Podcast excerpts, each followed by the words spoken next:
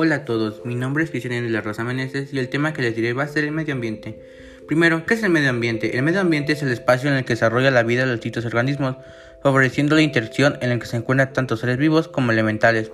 ¿Cuál es mi postura sobre el medio ambiente? La vida de la Tierra ha logrado persistir en el tiempo de modo natural, logrando salir adelante y triunfar en condiciones tan adversas como un gran cataclismo en el clima inundaciones de corteza terrestre o violentas erupciones volcánicas, todos estos procesos han sido consecuencias de la inexorable paso de periodos de tiempo muy largos que han permitido a los ecosistemas el cambio que ha ejercido la modificación del medio ambiente, utilizando los recursos para su supervivencia y su propio bienestar.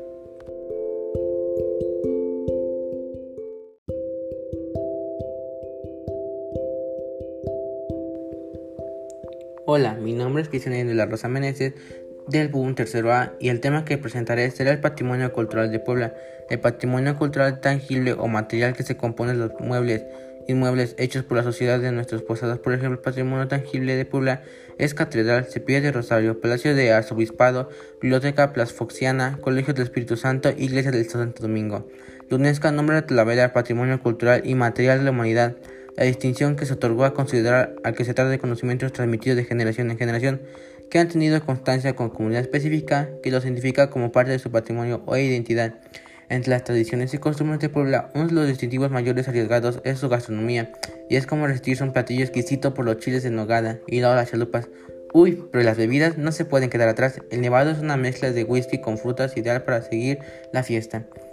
Como número uno tenemos al mole poblano. Como era de esperarse, el primer platillo en lista se ganó su lugar debido a su antigüedad, un invento exquisito y complejo por su salsa que vio a la luz el siglo XVII, por Andrea de Asunción, monja del convento de Santa Rosa, que según la leyenda usó más de 100 ingredientes incluyendo chocolates, chiles, semillas, granos, especies y demás. En el número 2 tenemos al chile en un platillo que porta el tricolor de la bandera mexicana con blanca crema hecha con nueces de Castilla, complementada con el rojo de las granadas del verde perejil. El chile que se emplea en el poblano, pues por su tamaño y sabor es perfecto para rellenar la base de carne molida, res, puerco y fruta. En las chalupas son poblanas con pequeñas tortillas de maíz que se fríen en manteca y cubren con carne de puerco deshebrada, cebolla picada y salsa verde y roja. En las semitas poblanas, su origen se dio durante la época virreinal de como tributo a la corona española. Una semita es un gran pan grande rodeando con crujiente relleno de quesillo, jitomate, aguacate, rajas, chipotle, cebolla y carnes embutidos, así como los famosos pápalo.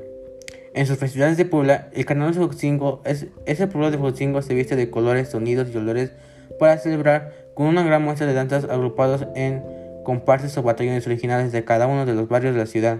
Desfilan a través de las calles principales luciendo impresionantes trajes que los mismos participantes elaboran de manera artesanal. También se reproduce la batalla del 5 de mayo, la historia de la bombardera Agustín y Lorenzo y relato de la primera boda indígena de la región. Se puede degustar platillos y bebidas típicas de nuestra gastronomía artesanal. La Feria Manzana Zacatlán, esta feria es la única tipo que se lleva a cabo en medidas del mes de agosto y ellas fructifican la región de organización de eventos para incrementar el interés sobre los productos naturales o ellos producen una gran variedad de productos que se derivan del principal desde lejos y licores. Gracias.